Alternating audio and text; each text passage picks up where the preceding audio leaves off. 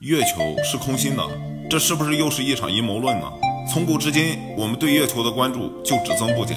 在月球的身上有很多的谜团。第一个就是月球上到底有没有生命？第二个就是月球到底是实心的还是空心的？那就是月球空心说。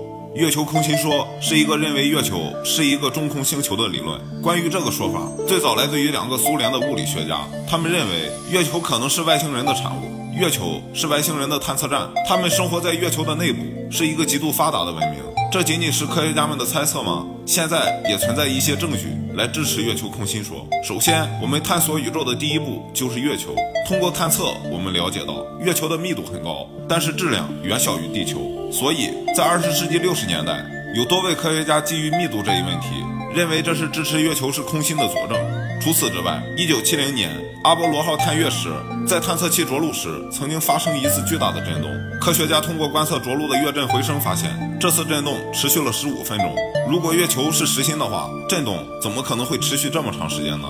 于是有些人就更加相信月球是一个中间空心的球体了。这就像是我们敲击一口大钟，它的回声久久不能消散一样。那么月球真的是空心的吗？来评论区我们一起讨论一下吧。